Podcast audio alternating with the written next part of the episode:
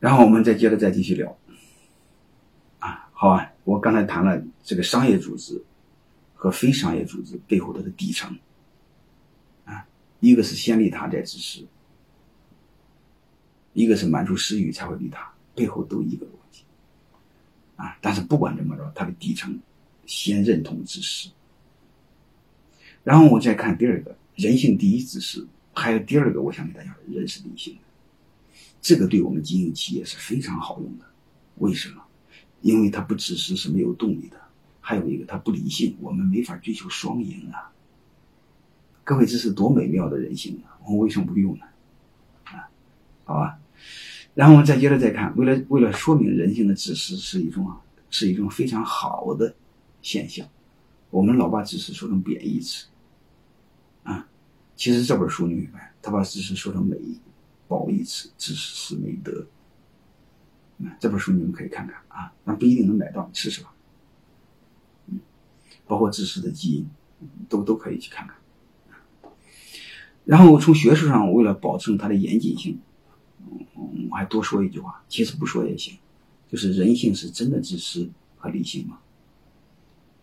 嗯，如果从学术上更严谨的话，人自私而有同情心，就是满足他的食欲的同时，他会有同情心照顾别人，特别是和他血缘关系近的，好吧？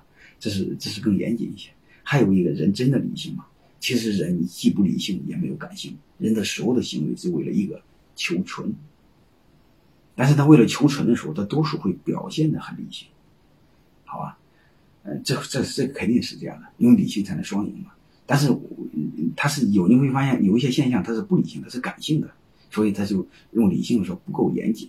哎，我们为了求存活、求存更严谨，但是为了好理解，我们还是想把它表现的，还是用理性更好一些，好吧？理性可以追求双赢嘛。嗯，当然这个你们可以不记，这是我为了学术上严谨性。如何自利而利他落地？其实刚才谈到过，就是要求我们所有的民营企业家，我建议大家一定要追求一个真正的市场环境啊，市场经济法治环境，信息透明，人人参与，人人都参与制度建设，啊，这才是真正的一个良性的社会。下面多说一句话，你怎么理解稻盛先生的利他？因为我光说自私、自私、自私，那在稻盛先生说你不喊自私，那你一直上利他，那怎么说？我认为，他到了是按马斯洛的那个层次来说，他到了第六个层次，啊，超自我价值实现，就是修炼的境界够高，啊，就像我们开始学开车、学自行车，你会发现怎么拐往哪拐，你是先想，再拐，说白了你是理性控制。